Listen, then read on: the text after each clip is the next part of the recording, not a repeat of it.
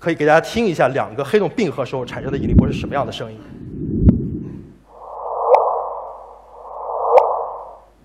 这就是第一次人类聆听到了宇宙中两个黑洞并合产生的引力波。后来发现引力波作为一个热词，大家都各种各样的人都在频繁的使用它。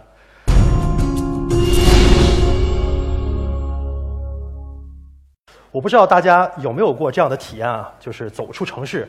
到一个远离城市灯光污染的一个地方，抬头仰望星空。其实仰望星空对每一个人来说都是一件不简单的事情。几千年以来，人类仰望星空，感受到的是一种震撼，是一种神秘。其实我们今天生活在一个非常不简单的时代。为什么这么说呢？因为从古希腊开始，人们去赞美星空，去思考星空。那么今天，由于科学技术的发展，我们真真正正可以用科学的手段去回答一些最基本的问题。比如说，看到星空，大家会问什么样的问题呢？比如说，很多人会问我这样的问题：宇宙是由什么组成的？我们从哪里来到哪里去？到底是什么样的规律在统治着宇宙中的万万千千的事物和物体？如果五十年前，我告诉大家，人类已经了解了宇宙的来龙去脉，可以很自信地告诉大家宇宙是从哪里来到哪里去的，那大家会认为我是个伪科学家。但是在过去二三十年的技术发展的情况下，我们真真正正的去回答了一些最基本的问题。同时，另一方面，在回答问题的过程中，我们又发现了另一些未知的东西，整个打开了我们对宇宙全新的一个认识。第一个问题，我想问问大家：我们在哪里？在古代，从古希腊和罗马时期，人们在观察星空的时候，可以很自然的想象，那我们站在地球上，周围的东西好像都是围绕着我们转，太阳东升西落。月亮、行星其实都像感觉是在围绕着我们地球在运动，所以很自然，人们会有一个叫做地心说的一个说法，就是宇宙和世界就是围绕着我们人类存在的。这地心说统治了人类很长时间，一直到文艺复兴时期，哥白尼开始意识到有一些更仔细的观测数据是没有办法用地球在世界中心这样的一个说法去解释的，所以他提出了日心说，第一次改变了人类认为宇宙中心这样一个观念和意识。在一六零九年，伽利略发明了望远镜。望远镜彻底打开了人类认识宇宙的一个方式。我们除了用肉眼去观察星空，其实我们可以看到更远的、更细节的、更丰富的一些宇宙的结构和现象。那么今天不仅是在光学，我们可见的波段，我们从射电波段最长的波段叫射电波段，一直到微波、到光学、红外、紫外、伽 X 射线、伽马线，整个的电磁波段，我们人类的这个技术发展都已经实现了用。不同种类的望远镜，巨大的射电天线，或者说在空间中发射的这个几十颗天文学的卫星，试图去回答越来越多的宇宙的最基本的问题。在回答这些问题的过程中，我们发现了很多非常有趣的现象。那么，首先，宇宙有多大？我们今天不知道宇宙有多大，因为我们能够看到的只是所谓的可观测的宇宙，也就是在宇宙从诞生到今天，经过了一百三十七点九亿年的时间，光速是有限的。那么光能够跑的距离，我们把它叫做可观测的宇宙。今天我们能够原则上接受的信号就是这么多。那这个可观测有多宇宙的直径有多大呢？大概是一千亿光年，也就是光要跑一千亿年。在这个范围内，我们今天发现了太阳系在银河系里面，银河系大概有几千亿颗恒星组成的。这个可观测宇宙里面又有几千亿个星系组成的。什么概念呢？如果说天上每一个星星就是地地球上的一粒沙子的话。地球上所有的沙子的总量都没有宇宙中的这个星星的数数量这么多，所以大家可以想象，这是个多么庞大和这个震撼的这么一个客体宇宙。那么再往下，我们具具体来看一下物质是在宇宙中怎么分布的。这张图展示的呢是今天用现代的超级计算机模拟宇宙演化的过程中，发现宇宙的物质的分布不是均匀的，它是呈这种絮状的这种结团性的结构，主要是由暗物质组成的，后面会讲到。那么，在这些结团的这些丝丝丝缕缕的联系的这些中心呢，往往会有物质的聚集，由于引力的作用，会有宇宙物质的聚集。在这些物质的聚集的范围内呢，会有产生这种形成所谓的星系团的结构，也就是今天我们宇宙中所能形成的最大的，我们认为是独立的一个结构，在引力的作用下叫做星系团，就很多很多成千上万个星系组成了这么一个集团这样的结构。那我们银河系所在的星系团呢，叫做室女座星系团，大概长这么样一个样子。那么再往下分，我们银河系又在做所谓的本星系群里面，也就是银河系和旁边的一个叫做这个仙女座星系这两个主要的大星系，周围还有几十个小的星系，我叫矮星系组成的。我们在本星系群里面，那么银河系呢？虽然我们在银河系里面仰望星空的时候会看到所谓的银河，看到这个投影的一个带状的结构，所以我们认为银河系呢是一个悬臂的这个盘状的这样的一个星系。我们太阳系离银河系中心大概有二十万光年这样的远，我们并不是在银河系中心，所以太阳只是一个非常普通星系里面的一个非常普通的一个恒星。我们地球就是在非常普通的恒星旁边一个非常普通的行星，就我们普通到真的是到这个呃尘埃里。太天文学发展以来，我们对银河系最基基本的认识就是这样的。很有意思的是，之前我们做了一个研究，通过美国的 NASA 的所谓的呃叫做费米伽马射线望远镜进行一个伽马射线波段的一个呃银河系的观测，发现一个很有趣的东西，就是银河系啊，除了我们肉眼看到的这样一个带状的盘状的结构之外，有一个非常巨大一对儿非常对称的巨大的一个气泡状的结构，是从来没有人被看到过，只有在伽马射线波段第一次展现出来。为什么我们能看到？当然是由于技术的进步，我们在新的波段打开了新的窗口，发现了以前从来没有想象过的一个结构，叫做所谓的费米气泡。当然，这个很多发现的故事等等，在这儿没有时间去解释。它意味着什么呢？意味着我在我们银河系的中心有一个巨大的黑洞，这个黑洞的质量呢，比我们太阳质量的四百万倍还要再重。不仅如此。这个黑洞在几百万年前很有可能发生过剧烈的一个过程，吞噬了周围相当大质量的一团物质，然后产生了这么一个剧烈的一个喷射的这个物团。这个物团呢由特很高能的电子组成的，被我们今天的望远镜所它观察到。所以在即便在我们今天生活的星系里面，银河系依然有很多很多的现象是我们不知道的。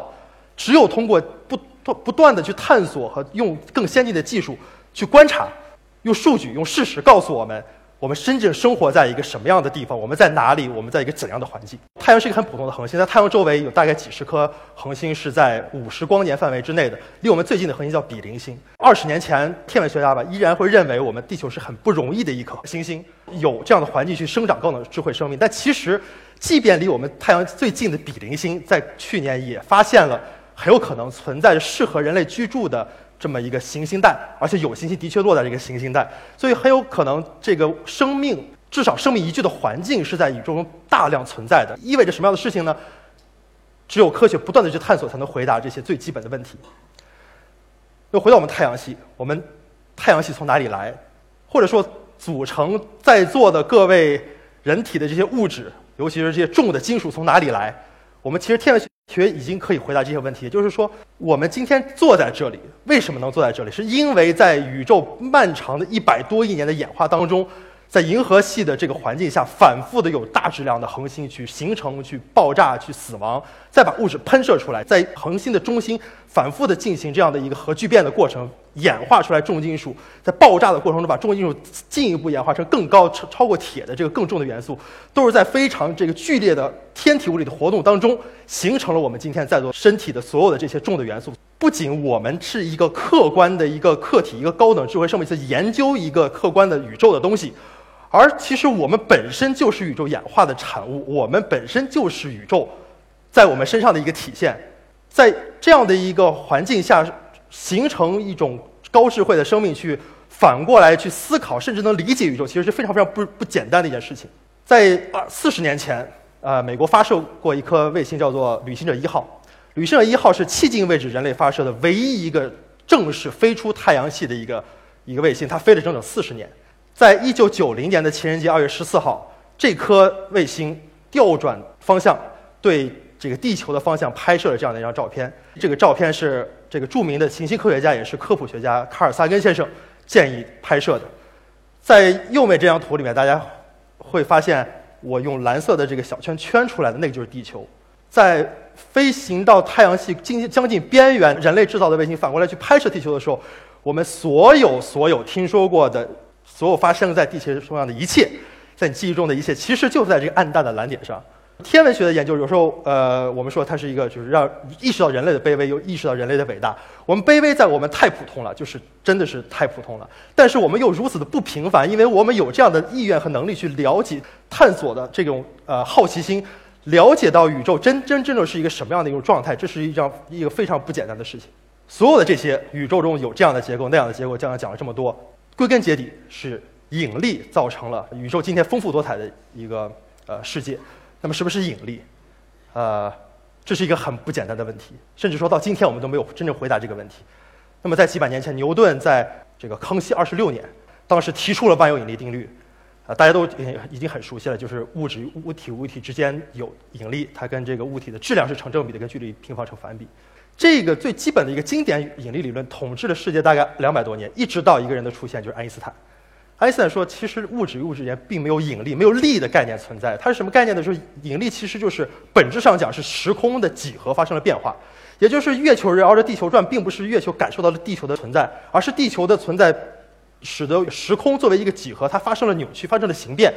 月亮只是按照它当时所在的位置感受到了这个几何时空的变化在运动，它其实并不知道地球的存在。所以引力本身其实是时空的几何，它是更本质的一个对。引力这样的一个概念进行一个解释，至少今天我们认为广义相对论是正确的。那么广义相对论有一个很重要的预言：如果时空发生了剧烈的变化，就像是平静的水面扔一个石子儿发生了这个这个震荡的时候呢，这种水波会波的形式传播开来，时空是一样的。比如说两个黑洞很剧烈的发生这个并合的过程中，就会产生引力波。但是爱因斯坦当时计算非常容易的计算，就发现这种信号是很难很难用当时的技术想象都很难想象，怎么可能探测到？他认为人类是没有能力去探测到的。那么就在两年前，美国的叫做 LIGO 这样一个实验，就激光干涉这个引力波观测平台，首次在爱因斯坦提出广义相对论之后，整整一百年，发现了遥远的这个两个几十个太阳质量的黑洞并合时产生的引力波，这是一个非常非常不简单的事情。这个引力波穿过地球的时候，整个地球的直径只改变了质子的十倍，也就十个质子这么大。或者换一句话说，从太阳系一直到比邻星，我们最近的恒星四点二个光年，光要走四年多的时间。整个这个距离只改变了人的头发丝的直径这么大，即便这么困难，爱因斯坦认为我们不可能看到，我们依然在一百年之后看到了。可以给大家听一下两个黑洞并合时候产生的引力波是什么样的声音。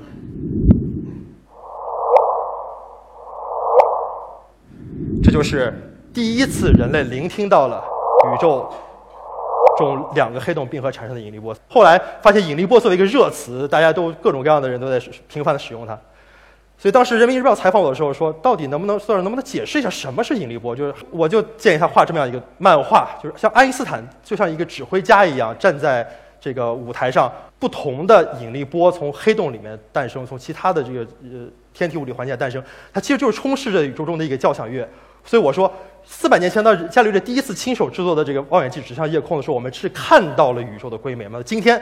我们通过听聆听引力波，聆听到了宇宙的第一个音符。那么，其实，在聆听引力波的这个过程中呢，我们不光是希望知道这个黑洞产生的引力波，大家可以很自然的想象，在宇宙诞生的最开始，整个时空创生的一瞬间，肯定是对整个一个非常剧烈的一次震荡。这种震荡意味着它一定会以一种引力波的方式存在在我们这个时空中，只是它太久远了，所以信号非常非常的微弱。我把它叫做洪荒引力波。那么，洪荒引力为什么重要呢？大家很自然的想象，它跟宇宙的起源有关系。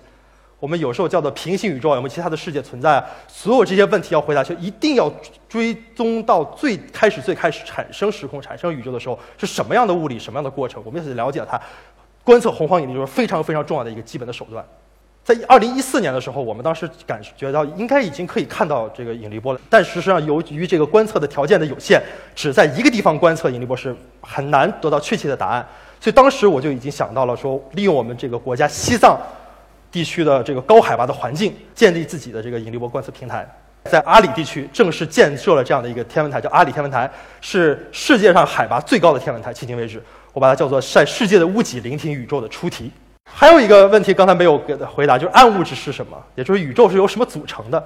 今天我们可以确切的拍着胸脯告诉大家，宇宙由这三种物质组成，一种叫做暗能量，不知道它是什么，因为叫暗的能量，叫做不知道的能量，不知道它是什么，但是它主导了宇宙。这是我们今天的发现，就是我们试图去了解，发现越了解越不清楚。这就是科学研究的这个过程，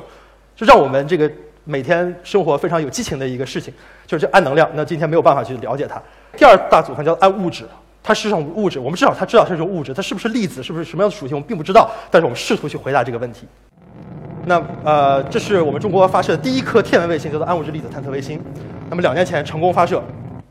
呃，成功发射以后，把它命名叫“悟空”，大家可能听说过这个这个名字。这是我们当时在这个怀柔的测控中心，呃，拍摄的照片。就是每个人都发一样的衣服，航航天系统就是我戴了一个非常非常小的帽子，看起来很滑稽。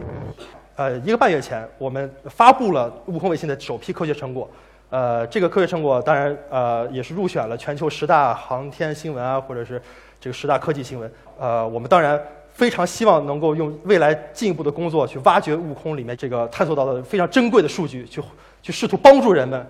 不能说回答暗物质是什么，但是至少给出来我们中国科学家自己的一些贡献。但是习主席在两两年连续的两年的这个新年讲话里面都提到了这个卫星，他当时这么说：“是我们我国科学家研制的暗物质粒子探测卫星成功发射，推后成为我国首位获得诺贝尔奖的科学家。这说明只要坚持，梦想总是可以实现的。”呃，我们为什么要探索宇宙？很多人问我问这个问题，说你看悟空发射了，有这样的这个发现，这样的这个宇宙射线的探测啊，电子宇宙射线到 TV 啊什么，就是到底有什么用？探测暗物质到底有什么用？这是一个非常好的问题。当然，不同的人、不同的科学家会用不同的方式去回答。其实，我觉得本质上你在问这样的一个问题，我就是人类为什么要探索宇宙？地球上总是会有一些坐不住的人，他会去试图回答这些问题。试图去回答那些几千年以来人们一直在试图回答的问题，而今天我们真的有一些能力，有一些技术的手段去对这些问题做出一些理性的回答。我觉得探索本身是来自于人类本质的一种好奇心，这种好奇心是不可改变的，是一种人类文明自然推动，就没有人能够阻碍这样的一个方式去探索宇宙。即便你不探索，我不探索，总会有人去探索。我觉得宇宙的规则虽然是不可改变的，宇宙太大，人类太小了。我们不管怎么探索，宇宙永远在那里。但是我觉得很神奇的一件事情就是，我们人类就用一公斤重的大脑就可以装下整个宇宙，真的是去理性的去回答这些问题，而且反复的验证我们的这些思考真的是对的，在宇宙中用用真相、用数据发现我们的这些思考是有道理的。这个事情本身真的是，